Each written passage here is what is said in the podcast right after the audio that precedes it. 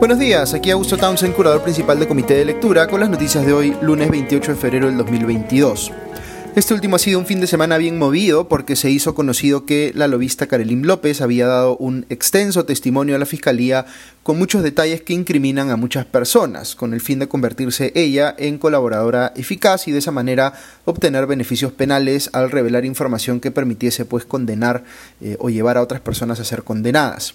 Eh, en este caso, lo más importante de su testimonio es que incrimina directamente al presidente Pedro Castillo, a quien se indica como eh, cabeza de una mafia que opera desde el gobierno cometiendo eh, varios tipos de crímenes.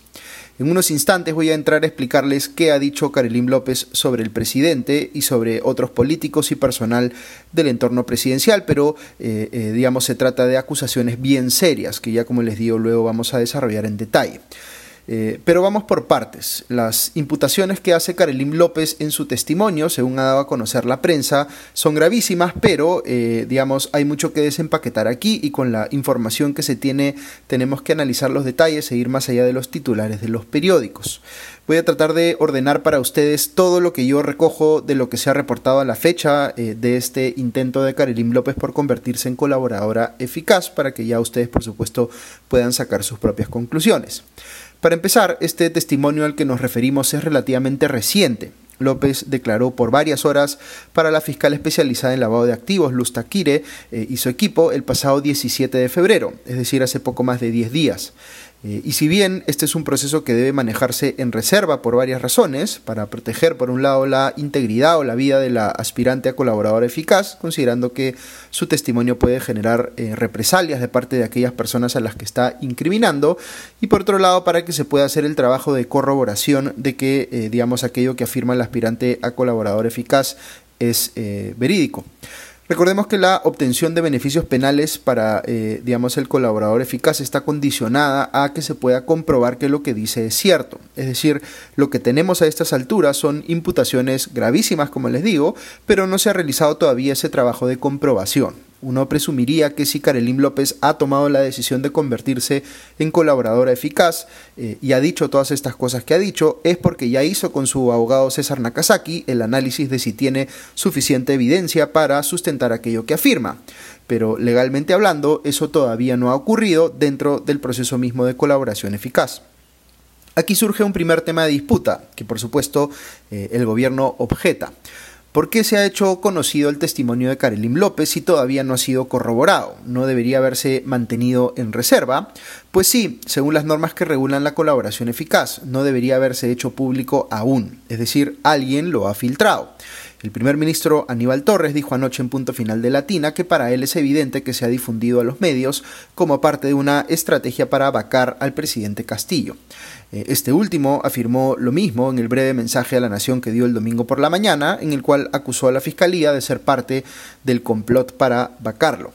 Recordemos aquí que esta es la misma fiscalía que decidió, de manera cuestionable a mi juicio, no investigar al presidente durante su mandato, pese a las serias sospechas en su contra de estar implicado en casos de corrupción. Es decir, la fiscal de la Nación, Zoraida Ábalos, ha tomado antes una decisión que ella considera legal y coherente, digamos, con la posición histórica del Ministerio Público, de no investigar al presidente en funciones, lo cual en términos prácticos favoreció a Castillo. Si la Fiscalía fuera parte de un complot para vacarlo, no habría pues tomado esa decisión. En lo personal, me parece muy grave que el presidente Castillo, fiel a su estilo de victimizarse cada vez que aparece información comprometedora en su contra, haya hecho una imputación de esta naturaleza respecto de la Fiscalía como institución. Pudiese haber dicho en todo caso que hay alguien dentro de la Fiscalía que está jugando en pared con la oposición en el Congreso, filtrando eh, esta información sobre el testimonio de Karelim López. Pero, eh, ¿es esto algo que ocurre por primera vez? Pues no, hemos visto en múltiples oportunidades, en el caso de Lavajato, por ejemplo, filtraciones masivas de información sobre procesos de colaboración eficaz respecto de políticos de distintos partidos. ¿Por qué pasa esto? Mi lectura es que la Fiscalía sabe que enfrenta en estos casos estructuras de poder que tienen cómo defenderse de forma extralegal y que por tanto, para ser exitosos enfrentando eh, a ese poder, se necesita hacer que esta información sea de dominio público para que haya presión ciudadana en favor de sus causas. ¿Es esto algo, eh, digamos, correcto? Yo diría que es delicado porque deja eh, de ser una estrategia estrictamente legal de parte de la Fiscalía para convertirse en una estrategia más de tipo político, para incrementar las chances de obtener condenas, pero es algo que se hizo también en Brasil para impulsar el caso Lavajato y que se imitó aquí en el Perú. Creo que los fiscales, eh, en este caso, o alguien en su entorno, pueden estar pensando eh, no en la vacancia del presidente necesariamente, sino en revertir la decisión de la fiscal de la Nación de no investigar a Castillo. Recordemos que la declaración de Carolín López alude también a Zoraida Ábalos eh, y más específicamente al fiscal Omar Tello, de quien López da a entender que estaría protegiendo al entorno presidencial con anuencia de Ábalos por una conversación que tuvo con un primo de Tello. Ábalos niega que esto sea verdad, dice que es, entre comillas, el dicho de un dicho, pero que no hay evidencia de que esté favoreciendo a las personas incriminadas por López, entre ellas pues el propio Castillo. Mónica Delta le preguntó anoche en punto final si no se puede interpretar eh, así el que haya decidido eh, ella suspender la investigación al presidente, y Ábalos respondió que, a su juicio, eh, ha hecho algo distinto a sus antecesores en la Fiscalía de la Nación porque no ha archivado la investigación contra Castillo, sino que solo la ha suspendido, como dando a entender pues que queda todo expedito para que se investigue al presidente desde el primer día posterior eh, a su mandato. En cualquier caso, vean la paradoja aquí. El presidente acusa a la fiscalía de ser parte de un complot para vacarlo y la fiscal de la nación está al mismo tiempo defendiéndose de la imputación de estar eh, favoreciendo a Castillo. Pero, en cualquier caso, yo creo que aquí eh, alguien dentro de la misma fiscalía sentido que tenía una papa caliente con el testimonio de Carolín López y al no saber realmente si podía confiar en el fiscal Tello o en la propia fiscal de la Nación eh, Ábalos, eh, ha considerado conveniente filtrarlo. Dicho sea de paso, creo que eh, la propia Karelin López también podría haber estado interesada en que esta información se filtrara, considerando las amenazas de muerte que dice que ha estado recibiendo. Eh, un hecho bien serio, comentado anoche por su abogado Nakazaki en punto final, es que cuando López estaba en la fiscalía dando su testimonio, le llegó por WhatsApp un mensaje eh, amenazante respecto de sus hijos, lo cual fue informado ahí mismo a los fiscales. ¿Por qué es tan serio esto último? Pues porque podría dar a entender que Carolina López está siendo arreglada, es decir, seguida por alguien, eh, eh, o eh, que dentro de la fiscalía hay también informantes trabajando para esta supuesta organización criminal que López ha sacado al fresco. Hay mucho eh, análisis que hacer respecto de todo esto, pero sí es importante decir que el que se haya filtrado el testimonio de la aspirante a colaborador eficaz Karelim López no significa que éste quede descartado o que no tenga validez respecto de posibles acusaciones futuras contra los implicados. Simplemente nos pone a todos en sobreaviso respecto de que hay en curso un proceso para corroborar esas imputaciones. Y una cosa más, eh, es un detalle eh, bien importante también, se convierte en un fuerte incentivo para que otros decidan igualmente tocarle la puerta a la como aspirantes a colaboradores eficaces. Eh, el caso potencialmente más importante de estos es el del ex secretario de Palacio, Bruno Pacheco, que según el testimonio de la propia Karelim López, habría conversado con esta última sobre la necesidad de tener una suerte de estrategia para incriminar al propio presidente Castillo en caso perdiera el favor de este último. Ok, una pregunta adicional que podríamos hacernos es la siguiente. ¿Por qué decide Karelim López hablar ahora? Hay por supuesto quienes están buscando decir que ella no es una testigo confiable porque ha mentido antes. Presentó en su momento una prueba positiva de COVID-19 que era fraudulenta para no acudir a una citación. El abogado Nakazaki dice que él no puede justificar la entrega de un documento fraudulento, pero dice que Karelim López sí estuvo con COVID-19. Tiempo atrás también aseguró él mismo que López no podía ser colaboradora eficaz porque no había cometido delito alguno pero ahora súbitamente aparece habiendo iniciado ese proceso de colaboración eficaz. Y fíjense qué delito eh, admite ella haber cometido, eh, que es algo que de, todo, eh, de todas maneras debe ocurrir, digamos, para que alguien se pueda convertir en colaborador eficaz. Necesariamente, digamos, tiene que admitir haber cometido un delito. Pero en este caso, López no reconoce haber incurrido, digamos, en corrupción, en tráfico de influencias u, otro u otros delitos normalmente asociados con quien ejerce, digamos, como lobista y consigue beneficios ilegales legales.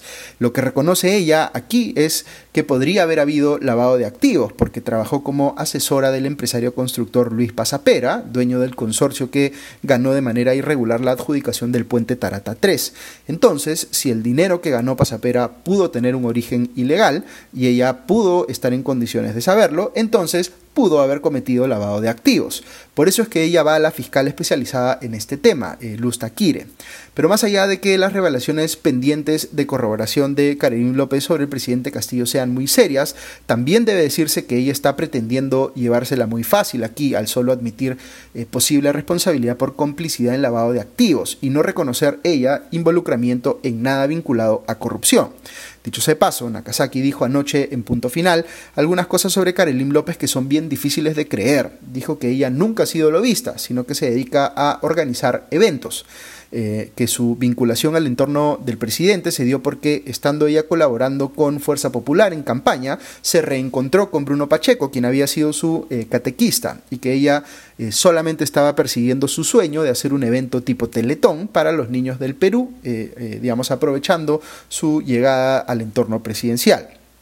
Claro, Nakazaki pasa por agua tibia, que ella estaba buscando sacarle dinero a, por ejemplo, Petroperú, y que ella iba a cobrar, según el propio Nakazaki, 3% de lo que costara realizar ese evento. Es decir, es obvio que estaba haciendo lobby para embolsicarse ese 3%, que si el evento iba a costar, digamos, 9 millones de soles, como ha dicho Nakazaki, ella se iba a levantar pues nada menos que 270 mil soles.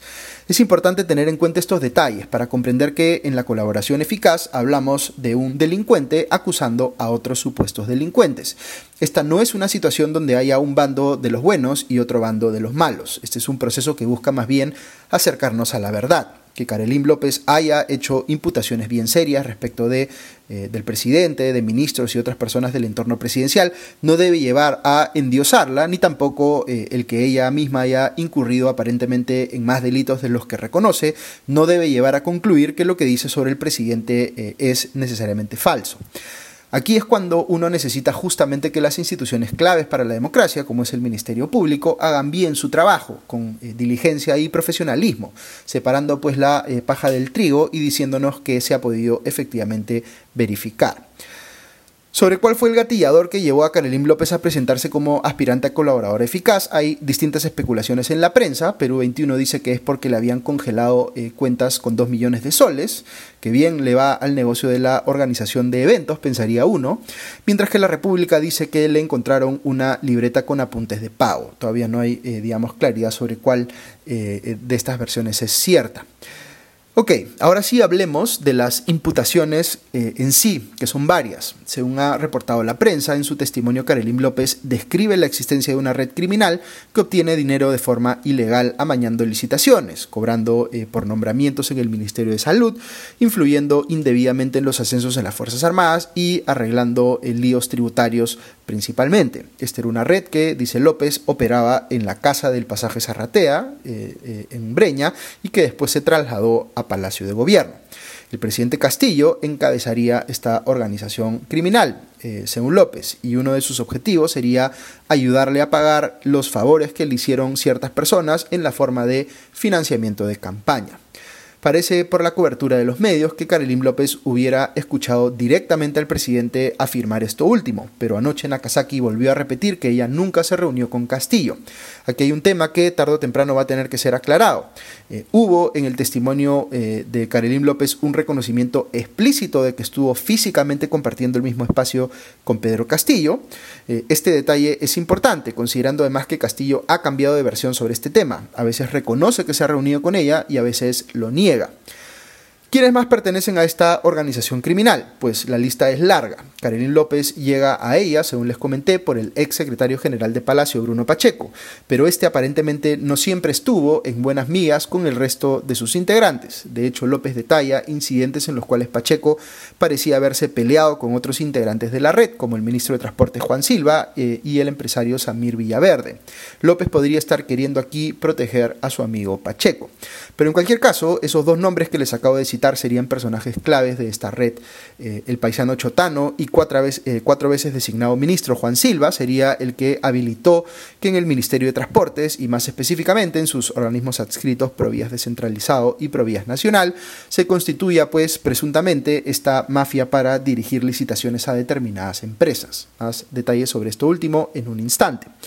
Samir eh, Villaverde, por otro lado, es a quien Karelim López indica como, entre comillas, cajero de la organización y quien ha estado metido de cabeza en el MTC por su cercanía con Silva, que por momentos, según ha citado la prensa de su testimonio, del testimonio de Karim López me refiero, eh, se hace parecer que Villaverde fuera el poder detrás de Silva.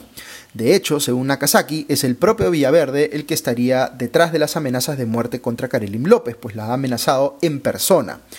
Eh, Villaverde se introduce en esta red por su cercanía con los eh, tres sobrinos eh, del presidente Castillo, dos directos, Fray Vázquez Castillo y Jan Castillo, y otro que es sobrino de su esposa, Roosevelt Oblitas Paredes, que han sido los tres, digamos, parte de este esquema aparente, digamos, de corrupción en la entrega de obras del MTC. Eh, eh, estos tres sobrinos presidenciales habrían estado junto con Villaverde detrás de las licitaciones amañadas.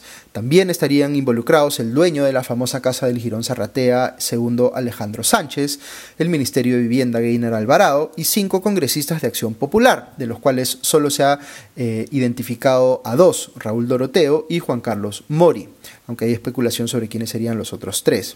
Eh, este último, Mori, ha negado la imputación, eh, Doroteo eh, lo ha hecho también, y Acción Popular como partido también ha rechazado estas alegaciones, pero hay razones para pensar que sí podría existir tal conexión. En un instante les explico por qué. El detalle curioso es que Karelim López dice que estos cinco congresistas de Acción Popular, Castillo y Bruno Pacheco, les decían, entre comillas, los niños, porque supuestamente hacían todo lo que les pedía Castillo. Veamos un poco más en detalle eh, a quienes han beneficiado de manera aparentemente irregular, eh, digamos, estas licitaciones. Existe una empresa peruana llamada INIP, Ingeniería Integración de Proyectos, gerenciada por un chico de 27 años llamado Roberto Aguilar Quispe, que nunca había facturado un sol previamente y que súbitamente se consorcia con una empresa china llamada eh, China Civil Engineering Construction Company o Consorcio Conservación Vial Mazo Cruz eh, localmente y, consiguen, digamos, según leo en la República, 530 eh, millones de soles en cuatro adjudicaciones. Nakazaki dijo anoche que en realidad el monto de las obras adjudicadas irregularmente a través de este esquema denunciado por Karim López es superior a los mil millones de soles. Los eh, congresistas de Acción Popular involucrados, dice López, tendrían vínculos con esta empresa INIP. Eh, es bien sospechoso que esta empresa sin experiencia previa, liderada por una persona eh, tan joven que acaba de tener su grado como ingeniero, se haya, digamos, haya ganado o se haya ganado la lotería, digamos, adjudicándose obras por cientos de millones de soles en asociación con una empresa china cuyo representante Lee Kim-yong, junto con Alexander Aguilar, que es el hermano de este chico y quien sería el verdadero, digamos, empresario detrás de INIP, tuvieron pues una reunión el 13 de enero pasado con el legislador axiopopulista Raúl Doroteo. Se han juntado, digamos, con él eh, eh, previamente, lo cual, eh, digamos, es bastante sospechoso. Lee Kim Jong tiene, según el diario La República, antecedentes de corrupción de cuando gestionaba subsidiarias de esta empresa china en Nigeria. Aquí hay una acusación bien seria de corrupción que implica a este gobierno y de paso también a integrantes de la bancada del Partido Acción Popular, que supuestamente es de oposición. Verificar si hubo ilegalidades en esas adjudicaciones multimillonarias no debería ser tan complicado. El desafío que tendrá la Fiscalía en todo caso, si es que opta por investigar al presidente durante su mandato, cosa que de momento se niega a hacer, es corroborar la imputación que hace Carolín López de que Castillo no solo conocía de todo esto, sino que lo estaba haciendo para devolverle favores a sus financistas de campaña. Por menos que esto han caído otros presidentes. El involucramiento comprobado de Castillo en esta red sería suficiente razón para eh, eh, vacarlo o presionar por una renuncia. Ya estamos ahí, pues eh, queda claro que en el Congreso la oposición ya se está movilizando para convertir esto rápidamente en una moción de vacancia. Hoy van a tener junta de portavoces y en la tarde una sesión del Pleno donde seguramente empezarán a discutir este tema. Yo creo que sí podría haber razones para determinar que la continuidad de la presidencia de Castillo es insostenible, pero estas cosas, como siempre les digo, no se pueden manejar tan impulsivamente. Incluso si uno considera que la vacancia aplica a este caso, es necesario que haya algún nivel de comprobación de lo afirmado por Karelim López. La Contraloría podría tener un rol relevante aquí también. Si la cosa se complica para el presidente en ese sentido, podría recurrir, como hizo con Pacheco, al argumento de que hay gente eh, de su entorno que, entre comillas, traiciona su confianza y se pone a cometer delitos que él ignora. Pero incluso en ese caso sería bien difícil eh, liberar de responsabilidad a Castillo respecto de una mafia que habría operado en un eh, ministerio encabezado por una persona que él quiso poner o quiso mantener ahí, digamos, en cuatro gabinetes seguidos. La insistencia tan obstinada de mantener a Silva en el MTC ahora se ve pues harto sospechosa. Calza con la hipótesis de que se le mantuvo en el cargo para que siguiera permitiendo operar a esta mafia de las adjudicaciones irregulares. Esta es, por supuesto, una denuncia gravísima, pero no es la única. La mención de Gainer Alvarado, el ministro de Vivienda, lleva a pensar que es importante verificar también lo que puede haber estado pasando en este otro ministerio, que ha pasado todo este tiempo un poco por debajo del radar. Luego hay una acusación de López de que se estaba haciendo cobros de hasta 150 eh, mil soles para otorgar puestos de director regional en el Ministerio de Salud. Imagínense cuánto espera sacar en coimas una persona dispuesta a pagar esa cantidad eh, por hacerse de un puesto en el Estado, en el supuesto de que efectivamente esto haya sido eh, verídico. Después hay una acusación que tiene que ver con un negocio de venta de mercurio, donde se querían obtener favores de la SUNAT y regulaciones para elevar artificialmente el precio. Y aquí está, digamos, eh, todas estas gestiones que estaba haciendo Bruno Pacheco con el jefe de la SUNAT y otras cosas más. En fin, un montón de cosas. También eh, dice López que Pacheco le había comentado que eh, la campaña presidencial de Pedro Castillo se había financiado con dinero de esta presunta organización criminal conocida como los Dinámicos del Centro. Con lo cual, de ser cierto esto, Castillo podría haber incurrido, al igual que Karelim López, en lavado de activos. También se habla del actual eh, primer ministro Aníbal Torres y se dice incluso que éste le había ofrecido a Pacheco conseguirle asilo político, cosa que Torres negó anoche en punto final. Torres, dicho sea de paso, no puede o no quiere ver más allá del argumento de que todos quienes critican al gobierno son indefectiblemente golpistas. Hizo una defensa eh, ridícula del hecho de que le hayan encontrado 20 mil dólares a Bruno Pacheco en Palacio de Gobierno, poniéndose a hablar pues sobre el tipo de roperos que hay en los baños de Palacio. El propio Castillo ha dicho que toda esta información sale por interés de, entre comillas, la prensa monopólica que quiere tumbarse eh, a su presidencia, cuando eh, en realidad la cobertura inicial de este asunto estuvo en medios como La República, que no es eh, precisamente pro vacancia, o IDL Reporteros. ya a estas alturas, decir que todo aquel que pida explicaciones de verdad a estas acusaciones, y no solo pues mensajes presidenciales de un par de minutos para victimizarse, es golpista, es francamente delirante. El presidente Castillo dijo en su mensaje del domingo que quiere, entre comillas, activar la Carta Democrática de la OEA, que es un mecanismo que se utiliza cuando hay una amenaza a la continuidad democrática de un país. El Perú vive permanentemente con su democracia amenazada, yo les comento esto eh, todo el tiempo, pero aquí Castillo está una vez más queriendo hacer ver las acusaciones contra su gobierno y los legítimos pedidos de explicaciones como golpismo. Hace tiempo esa excusa hacía agua, pero ahora con mucha mayor razón las acusaciones que pesan sobre él y su gobierno en términos de viabilizar, digamos, esquemas de corrupción a gran escala, ya están al nivel de las que han hecho que algunos de sus antecesores se vayan a la cárcel con mandatos de prisión preventiva.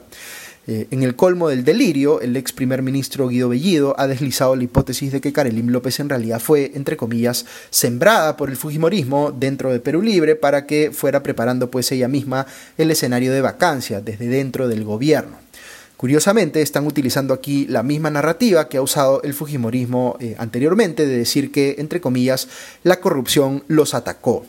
Ya, como les digo, a estas alturas resulta mucho más creíble que hay corrupción en este gobierno que parece llegar incluso hasta el propio entorno presidencial, que imaginarse pues al gobierno como una víctima que ha sido, entre comillas, atacada por la corrupción de alguien más.